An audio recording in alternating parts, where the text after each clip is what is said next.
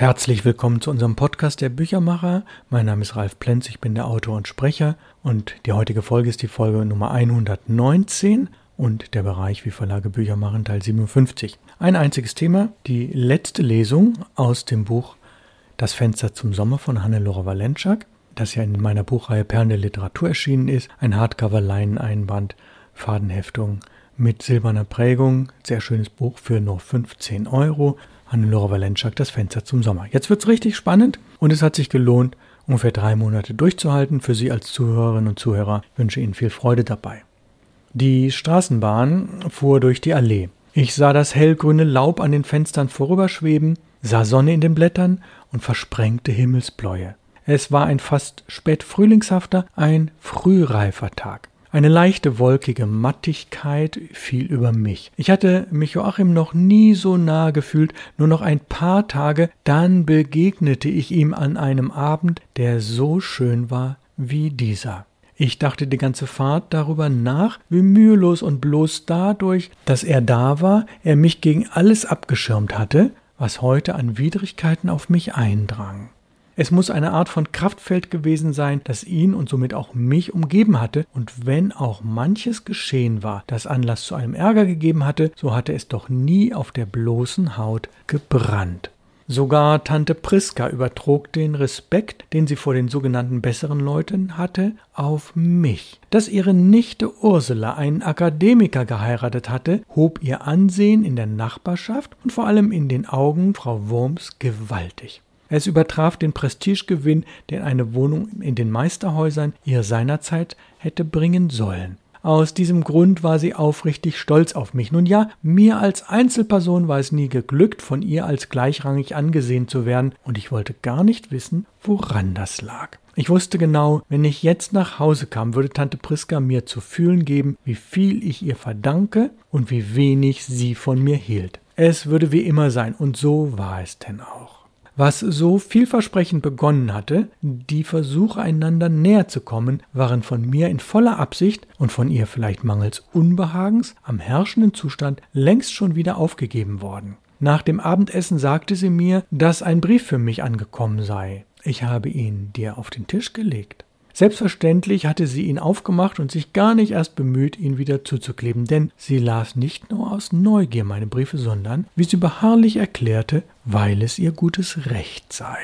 Der Brief war von meiner Mutter in Kanada. Sie schrieb, ob ich nicht Lust hätte, sie zu besuchen. Es ginge ihr jetzt endlich recht gut und sie könnte auch das Flugticket für mich bezahlen. Ich erinnerte mich genau an den Brief, den ich zum zweiten Mal erhielt, und noch etwas fiel mir schlagartig dazu ein. Ich hatte beim Lesen gedacht, jetzt mag ich nicht mehr. Seit heute kenne ich ja Joachim. Sobald die Erinnerung aufgetaucht war, erkannte ich den ganzen Tag und die Bedeutung, die er hatte. Ich hörte deutlich und klar, wie Joachim sagte, hm, das ist einmal ein März, der Ehrgeiz hat. Schauen Sie doch, wie grün er schon ist und was für ein seidiger Abend ihm schon gelingt. Und, dass ich darauf zur Antwort gab, ein Abend, wie er Herrn Heidekuhns Raubgier weckt. Sobald mir mein Chef eine Freude verderben kann, wie heute mittels zweier Überstunden, entwickelt er eine Art Fantasie. Er entwickelt er eine Abart von Fantasie. Doch ich fürchte, das langweilt sie eher. Verzeihen Sie. Nein, das langweilt mich keineswegs, sagte Joachim. Es freut mich, die Umstände kennenzulernen, durch deren Zusammenwirken ich ihnen begegnet bin.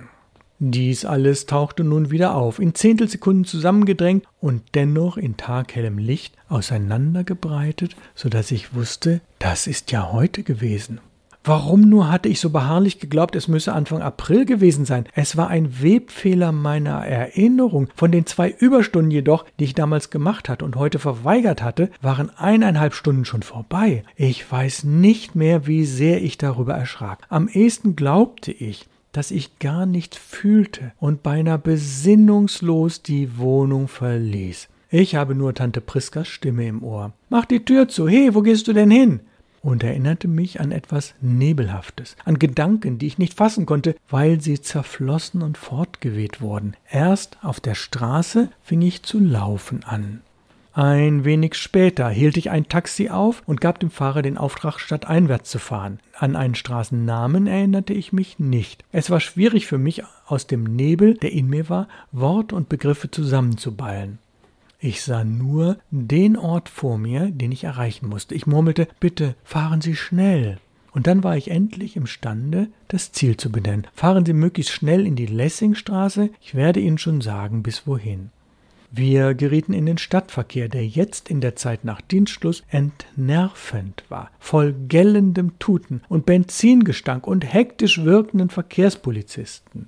Ich hatte, während wir uns weiterschoben, nicht mehr den Mut zu schauen, wie spät es war. Zwischen Autos eingekeilt, wie in einer zähen Substanz, bewegten wir uns meterweise voran. Durch das Wagenfenster schauten mich fremde Gesichter an, in denen etwas Fieberhaftes war. Ich spürte einen schwelenden Hass, der uns alle ergriff, die wir weiter wollten und eben dadurch einander im Weg waren. Weitaus zu langsam schoben wir uns durchs Gewühl. Die Leute am Gehsteig überholten uns. Mein heftiger Wunsch nach größerem Raumgewinn gab meinen Muskeln den Befehl, sich anzuspannen. Ich herrschte den Fahrer an. So fahren Sie doch! Er wendete langsam seinen Kopf, bedachte mich mit einem phlegmatischen Blick und vollführte wortlos eine Handbewegung, welche besagte Sie sehen ja.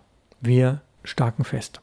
Es klopfte und pochte ringsherum. Ein bläulicher Dunst von Abgasen hüllte uns ein. Sein süßlicher, stechender Geruch drang ins Wageninnere und vergiftete uns. Ich konnte hier nicht heraus. Es war aussichtslos.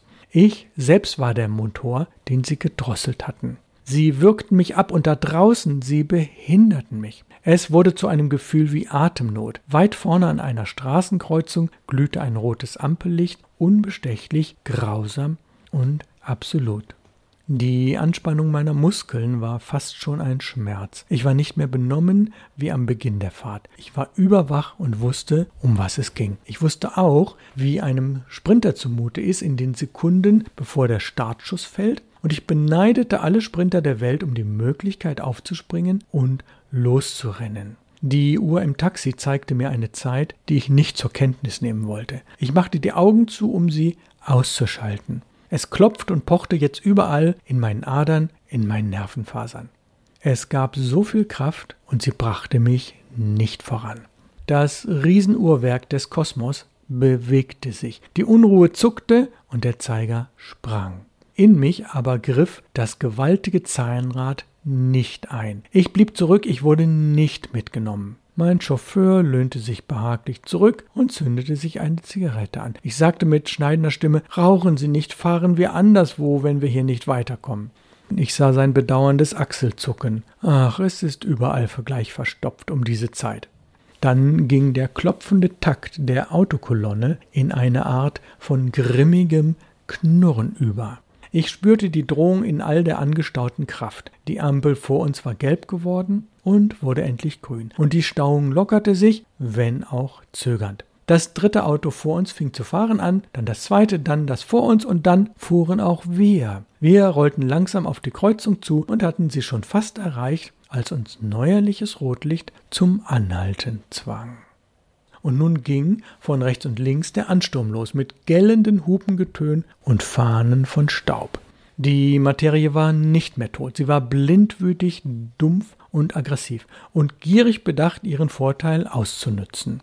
Sie rollte rücksichtslos voran und vorbei und trumpfte mit singenden Motoren auf, war brutal überlegen und dennoch klar im Recht. Sie war mein Feind, mit dem ich zu rechnen hatte. Wir warteten vor dem gehässigen roten Licht. Ich hatte noch nie zuvor mit derart wachen Sinnen das Kommen und Gehen des Augenblicks gespürt. Ich bitte Sie, fahren Sie.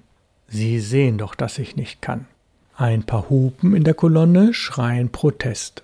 Ich starre in das rote Ampellicht und kein Willensimpuls ist so stark, es auszulöschen. Irgendwann wird es gelb und dann grün und dann bewegen wir uns endlich weiter.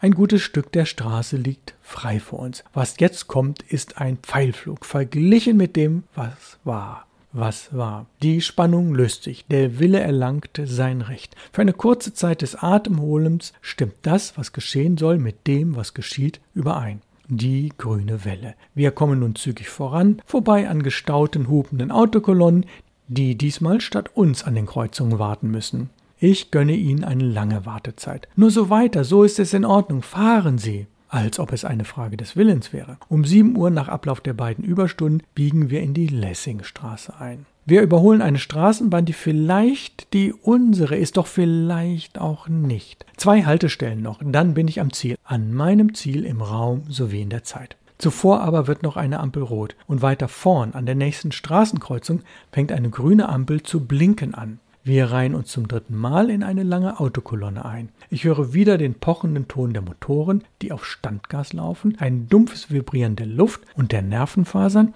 und dann ist das alles nicht länger auszuhalten und es ist nichts mehr in mir als pulsierende Angst. Bleiben Sie stehen, sage ich, obwohl wir schon eine geraume Weile standen. Und dann fertigte ich den Taxichauffeur mit einem viel zu großen Geldschein ab. Ich stieg aus und fing zu laufen an und wusste, dass ich um mein Leben lief.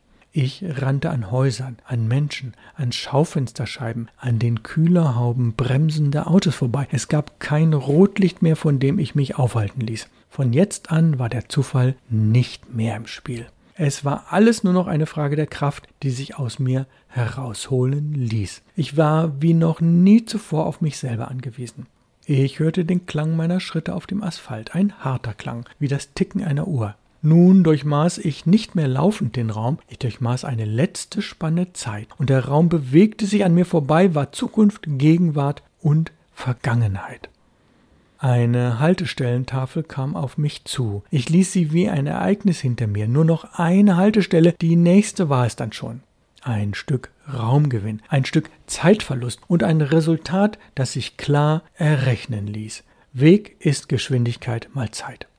Mein Leben war in dieser entscheidenden Phase auf eine einfache Formel reduziert, und die einzige Variable, auf die es ankam, hatte ihre oberste Grenze in mir. Das Verrinnen der Augenblicke schwächte mich wie das Wenigerwerden einer Lebenssubstanz. Die Zeit, die ich oft mit Gewalt verjagt und öfter noch übellaunig erlitten hatte, jetzt zeigte sie mir ein für allemal, welch harte Währung die Sekunde war.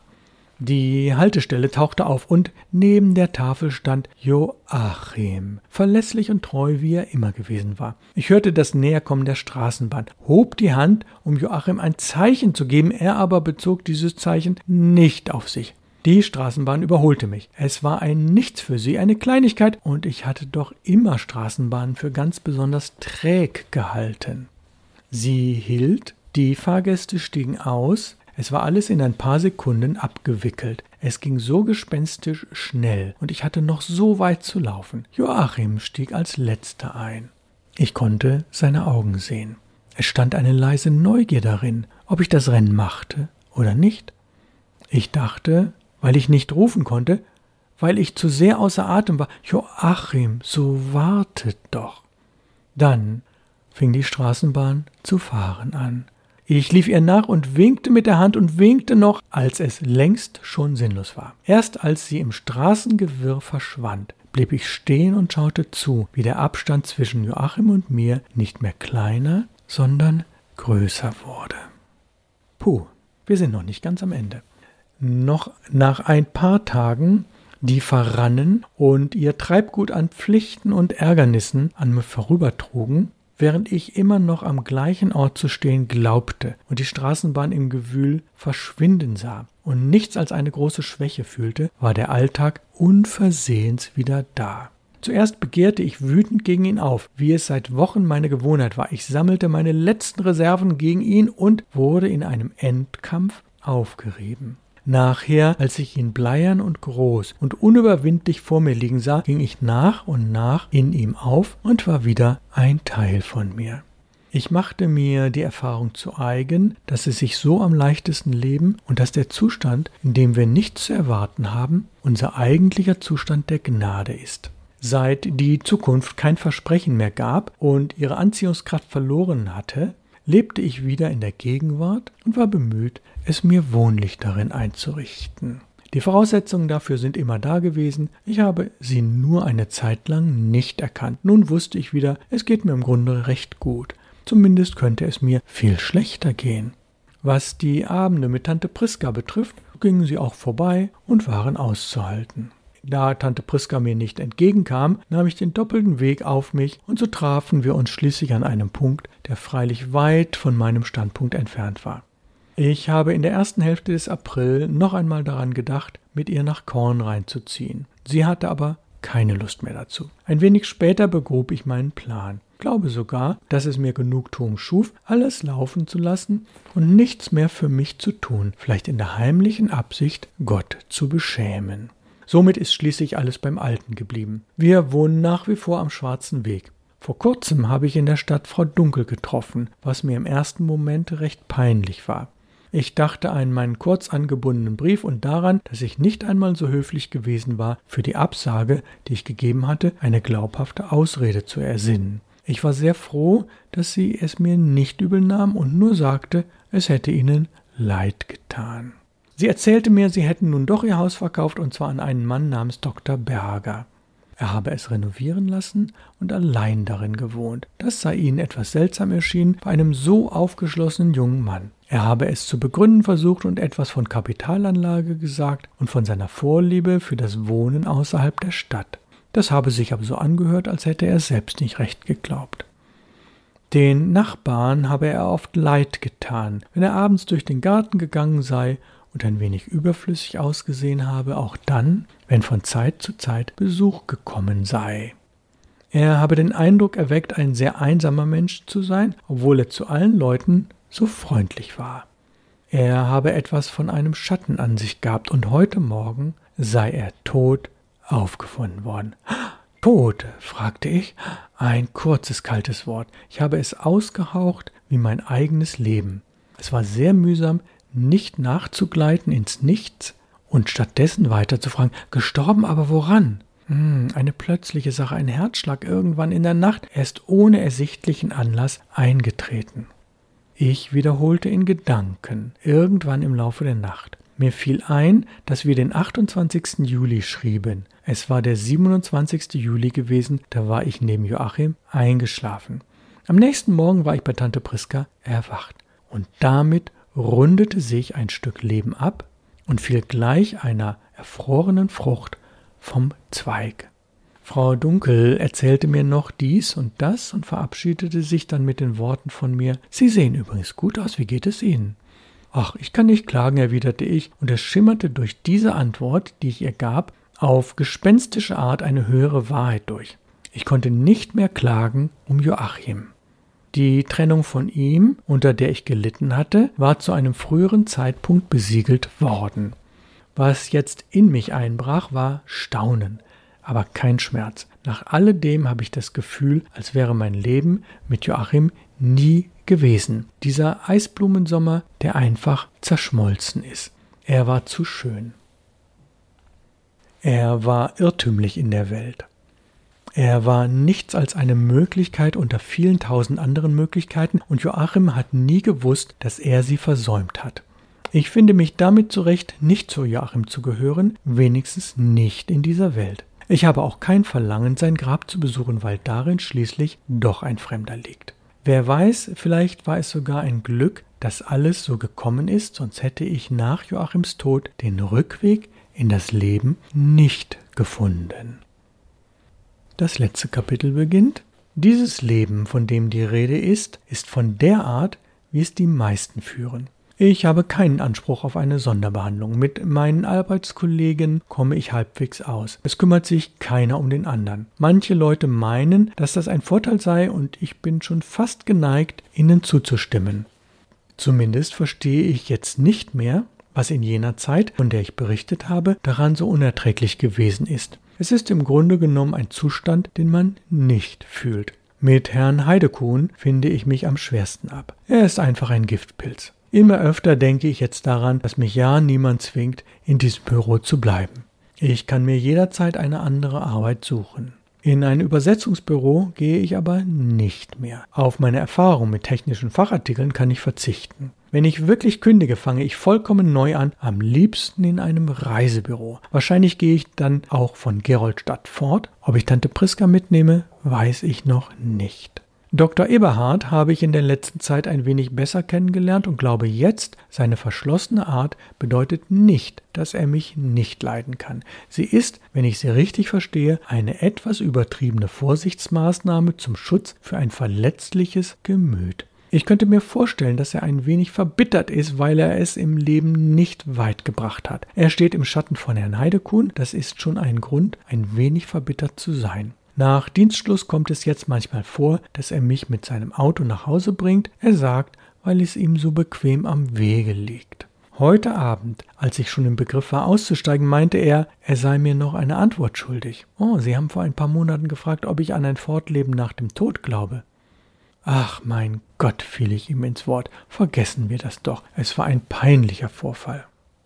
Er dachte nach und schüttelte den Kopf und sah auf einmal sehr gewissenhaft aus. Vergessen? Ich sehe nicht ein, warum. Mir hat dieser Auftritt gefallen. Wissen Sie das? Sie haben von da an etwas für mich gehabt und jetzt erwarten Sie bitte kein Kompliment. Es ist nicht so, dass das, was mir an Ihnen auffiel, eine neu entdeckte weibliche Eigenschaft war. Es war auf eine seltsame Weise mehr. Sie haben plötzlich drei Dimensionen gehabt. Ach ja, und woher? Ich weiß es nicht, sagte er. Da waren Sie so apathisch. Ich möchte fast sagen, Sie waren so flach wie ein Bild. Sie waren recht uninteressant für mich und ich für Sie sicherlich auch. Ja, sagte ich und war ein wenig bestürzt. Joachim wäre nicht so deutlich geworden. Er hätte mir vielleicht dasselbe gesagt, aber nicht in einem gar so trockenen Ton. Doch nein, wie kam dieser Mann dazu, sich mit Joachim vergleichen zu lassen? Kein Mensch kann der Maßstab für einen anderen sein. Er zündete sich eine Zigarette an und verlor sich, indem er die ersten Züge tat, scheinbar in uferlosen Gedankenräumen. Sie sollen also Ihre Antwort haben. Widersprechen Sie nicht. Ich gebe sie Ihnen gern. Und wieder überlegte er, um schließlich festzustellen, ich weiß nicht, ob das, was ich habe, ein Glaube ist. Ich fange nicht gern schon dort zu glauben an, wo man mit dem Denken immer noch weiterkommt, mit all den Erfahrungen, die man im Leben macht. Um beim Thema vergessen zu bleiben, man hat doch festgestellt, nicht wahr, dass keine Einzelheit von dem, was wir erleben, wirklich ganz und gar ausgelöscht werden kann. Was wir nicht mehr wissen, wandert in ein Archiv wandert in ein Archiv. Es wird im Unterbewusstsein aufbewahrt. In der Hypnose beispielsweise haben wir Eintritt in dieses Archiv. Ich meine, dass seine Existenz beweisbar ist. Wenn aber alle Eindrücke, die wir gewonnen haben, noch da sind, so ist meiner Überzeugung nach unser ganzes vergangenes Leben noch da, weil das Leben ja doch nur die Summe von allem ist, was wir gedacht, gefühlt und durch die Sinne aufgenommen haben. Verstehen Sie, was ich damit sagen will? Das Leben ist keine Frage des Augenblicks. Es ist mit allem, was je geschehen ist, ein höchst reales Gebilde, an dem wir fortgesetzt bauen. Und nach dem Tod, wenn das Eindrücke sammeln aufhört, ziehen wir dort ein wie in ein fertiges Haus. Ich meine also, dass der Tod die freie Beweglichkeit des Bewusstseins ist indem man jede Phase des abgeschlossenen Lebens in voller Intensität reproduzieren kann. Ob das ein Glaube ist, bestimmt nicht. Wie? Ich möchte eher sagen, das ist so meine Idee. Er lachte mich an, ein wenig angestrengt, ein wenig ledern, wie es typisch für ihn war, und zeigte die Absicht, das Gespräch zu beenden. Da muss ihm an mir etwas aufgefallen sein. Oh, irritiert Sie das? Ja, und was? Ja, dass ich mehr als eine Antwort bekommen habe. Es war ein Schlüssel. Ich hielt ihn in der Hand und trotzdem, er hat für keine der Türen gepasst. Ich frage mich, wie viele Wirklichkeiten es wohl gibt. Ich habe etwas erlebt, von dem ich weiß, was es war. Es gibt auf der Welt keine Spur mehr davon, kein Beweisstück, dass es sich tatsächlich ereignet hat. Und trotzdem, in meiner Erinnerung ist es wirklich. Wenn das stimmt, was Sie sagen, ist es also immer noch da. Und wenn ich tot bin, kann ich es wiederfinden. Er wunderte sich nicht über das, was ich sagte, und bat mich auch nicht, mich deutlicher auszudrücken. Vielleicht ist es so, sagte er, vielleicht stimmt meine Theorie. Dann setzte er hinzu, und es klang auf einmal sehr schlicht, ich hoffe, Sie nehmen sie als das, was sie ist. Ein Bild, ein Modell. Mehr habe ich nicht und mehr wird Ihnen auch niemand bieten können. Ein anderes Weltbild ist auch nicht schlechter als meins. Ich stelle mir vor, soweit dies noch vorstellbar ist, dass ihre Gesamtheit die Wahrheit umhüllt, wie die Gesamtheit der Meridiane die Welt. Er sah schon ein wenig müde aus, doch ich ließ ihn jetzt nicht mehr los. Ich musste die Frage noch stellen, auf die es ankam. Und glauben Sie, dass es nur eine Zukunft gibt, dass unser Leben dahinströmt wie Wasser in einem Fluss und das Flussbett ist vorgegraben, die Zukunft ist immer da? Nein, sagte er. Der Fluss gräbt sich selber sein Bett. Und wenn es nur eine Zukunft gäbe, dann gäbe es den freien Willen nicht. Sie werden sagen, das ist ein Widerspruch und ich bestreite es nicht. Dieser Widerspruch ist da. Er ist alt. Ich habe ihn nicht gemacht. Er ist in der Welt und muss hingenommen werden. Wenn die Zukunft nicht feststeht, wenn sie Möglichkeiten birgt, wie kann es geschehen, wenn auch selten genug, dass ein Mensch Sie im Voraus kennenlernt? Denken Sie bitte nicht darüber nach. Ich habe es auch schon lange aufgegeben. Es fehlt uns wahrscheinlich nicht nur der Verstand, um einen Blick hinter die Kulissen zu tun, es fehlen uns vielmehr die nötigen Sinne dazu. Er hatte in langen, bedächtigen Zügen seine Zigarette zu Ende geraucht. Er tötete langsam die Glut und ließ mir noch Zeit. Zufrieden? Ja, dann ist es gut. Dann tilgen wir meine Schuld, wenn es Ihnen recht ist. Oder gibt es noch etwas, das Sie mir sagen möchten? Ich hatte den Eindruck vorhin, oder irre ich mich? Ich sagte ihm nichts und wusste genau, dass ich meine letzte Chance verstreichen ließ. Es würde niemals ein Mensch mein Mitwisser sein, er auch nicht, und schließlich, warum denn gerade er? Dann sagte er mir noch ganz nebenbei, er habe für morgen Abend Theaterkarten besorgt. Für den Fall, dass das Leben und was daraus werden könne, für mich nicht bloß ein Gesprächsthema sei. Ich bin immer noch uneins mit mir, ob ich mitgehen soll. Um ehrlich zu sein, er ist mir noch immer sehr fremd, trotz allem, was wir miteinander geredet haben. Vielleicht aber lohnt es sich, ihn näher kennenzulernen. Der letzte Satz in diesem wundervollen Buch Hannelore Valenczak, Das Fenster zum Sommer. Vielleicht aber lohnt es sich, ihn, Dr. Eberhard, näher kennenzulernen. Ja, nächste Woche dann der Büchermacher Folge 120. Wir werden ein weiteres Interview haben mit dem Marketing-Experten Hans-Peter Reiter. Das ist dann die Folge Wie Verlage Bücher machen Teil 58. Ich bedanke mich sehr, sehr herzlich fürs Zuhören. Die Folge war sehr lang, aber auch hochspannend. Wir haben das Buch beendet. Wenn Sie es kaufen möchten, gehen Sie in die nächste Buchhandlung und Sie werden Freude daran haben für 15 Euro. Hannelore Valenschak, das Fenster zum Sommer. Verschenken Sie das Buch auch weiter und bedanke mich. Wir werden uns nächste Woche wieder hören. Alles Gute, bis dahin. Aus Hamburg grüßt Sie Ralf Plenz.